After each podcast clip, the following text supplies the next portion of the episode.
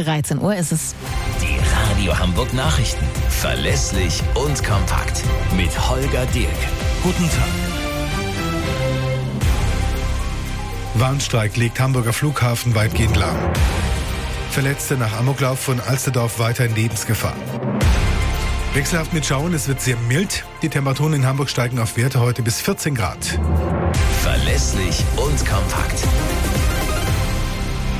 Gehende Lehrer am Hamburger Flughafen, ein Warnstreik der Gewerkschaft Verdi legt den Betrieb dort heute weitgehend lahm. Jana Klonikowski. Die meisten der betroffenen 30.000 Passagiere waren nach Angaben des Flughafens offenbar rechtzeitig über den Warnstreik informiert worden. Kaum jemand ist bisher zum Flughafen gekommen. Vor dem Hintergrund laufender Tarifverhandlungen hat Verdi unter anderem die Sicherheitsmitarbeiter dazu aufgerufen, die Arbeit niederzulegen. Ein Großteil der Flüge fällt deswegen aus. Auch den Vorabend-Check-in gibt es heute nicht. Morgen rechnet der Flughafen dann mit ordentlich Andrang, weil wohl viele statt heute eben morgen fliegen werden. Nach dem Amoklauf in Alsterdorf schweben mehrere Verletzte weiter in Lebensgefahr. Das hat Innensenator Grote gegenüber dem Abendblatt erklärt. Zum Motiv des Täters sagte Grote nur, alles deutet darauf hin, dass es mit der Beziehung zwischen der Gemeinde der Zeugen Jehovas und dem Täter als ehemaligen Mitglied dieser Gemeinde zu tun habe.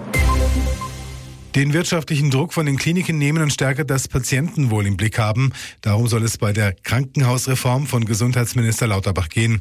Er trifft sich heute mit Vertretern der Länder, des Bundestags und des Gesundheitswesens, um darüber zu beraten. Widerstand gegen Lauterbachs Pläne kommen allerdings aus den Ländern. Der SPD-Politiker sagt im ersten, Ich will eine Reform mit den Ländern gemeinsam machen. Die soll im Bundesrat mit beschlossen werden. Und da gibt es Vorbehalte, da gibt es auch also Misstrauen. Wir spielen da fair. Wir wollen nicht, dass die Krankenhausplanung der Länder in irgendeiner Weise beschnitten wird. Es ist eine historische Nacht für den deutschen Film.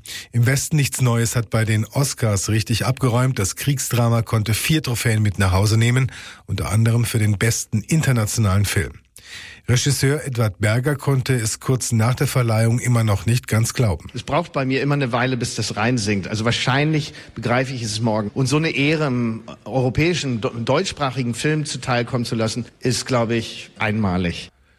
Die meisten Trophäen, sieben an der Zahl, bekam die Komödie Everything Everywhere All at Once. Nach dem Oscar-Triumph von Im Westen nichts Neues hat Bundeskanzler Scholz den Filmemachern gratuliert. Darauf könne man zu Recht stolz sein, schrieb er auf Twitter.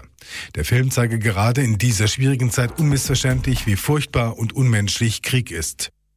Das waren die Nachrichten aus Hamburg, Deutschland und der Welt.